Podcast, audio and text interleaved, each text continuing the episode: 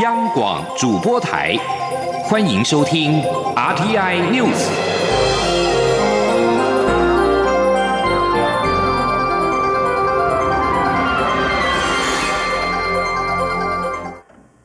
各位好，我是张旭华，欢迎收听这节央广主播台提供给您的 RTI News。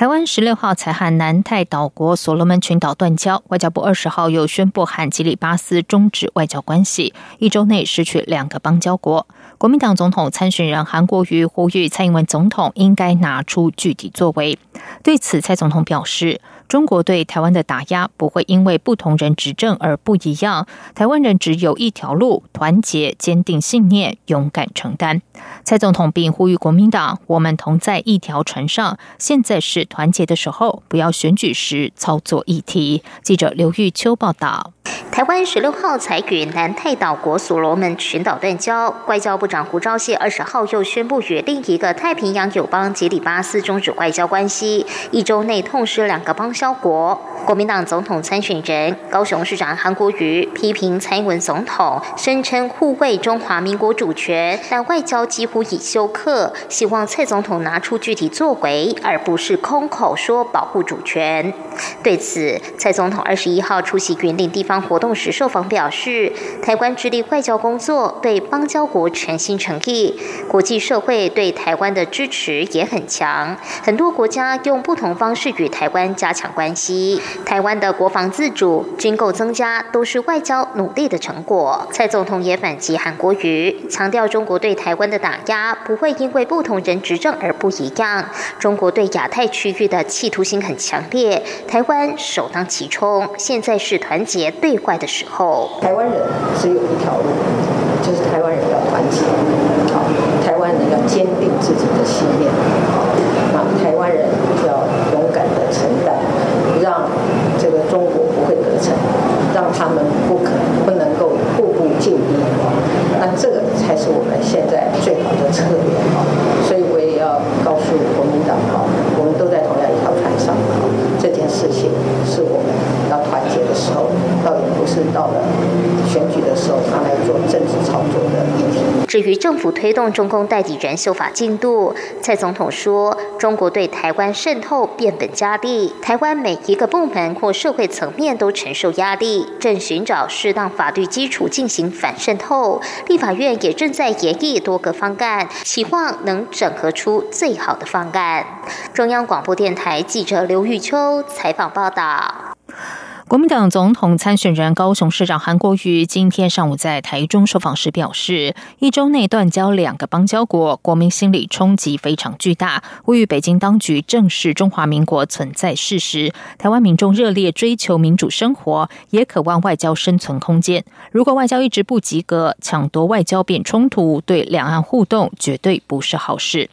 另外，韩国瑜受邀出席台湾寺庙金兰会，他表示，适逢九二一地震二十周年，地震带给人民的伤痛太大，希望宗教继续稳定民心。现今台湾很多问题，寺庙是精神寄托，希望宗教继续安定人心，让台湾社会更美好。台湾教授协会今天举办“红色渗透下的民主危机”美丽岛事件四十周年纪念研讨会，与会学者忧心，现在的社群媒体常见假讯息，即使立法开罚，也未必能够罚得到。提醒台湾社会应该继续朝转型正义之路迈进，才能逐步改变人们的价值观，让这个社会摆事实、讲道理。记者陈国伟报道。台湾教授协会邀请多位学者及各领域人士讨论资讯战及假讯息对民主的威胁。资深媒体人蔡昌波表示，台湾的传统媒体在国家通讯传播委员会的监督下，对新闻的产制内容都有所自治。反观社群媒体，要散播什么样的讯息都不受控，现在无法可管。政府相关单位应赶紧制定新法。东吴大学政治系助理教授彭瑞仁指出，德国去年起。施行网络执行法，规范 YouTube、脸书及 Twitter 等大型跨国社群网络平台服务供应商，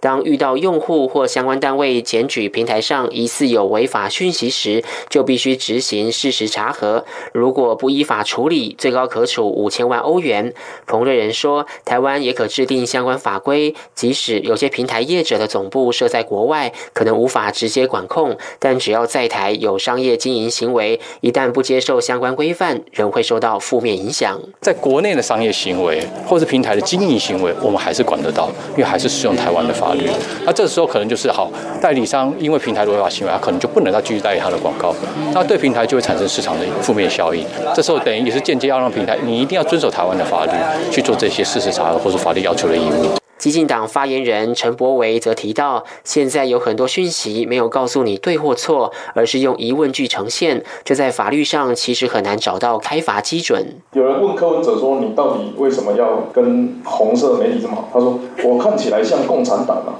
这句话本身没有任何行者，但他也没有回答问题，但是他好像诉说了一个什么讯息。那我我没有我没有质疑柯文哲的意思，我只是举例啊。对啊，现在这种资料站很多，他我认为他已经比资讯站还要更高端了。它是一个没有，它没有肯定句，它没有内容，但是它有素材，它可以让你去有无限遐想。所以在这样子的行为上，我们更难去从这个社群媒体中做到管制的行为。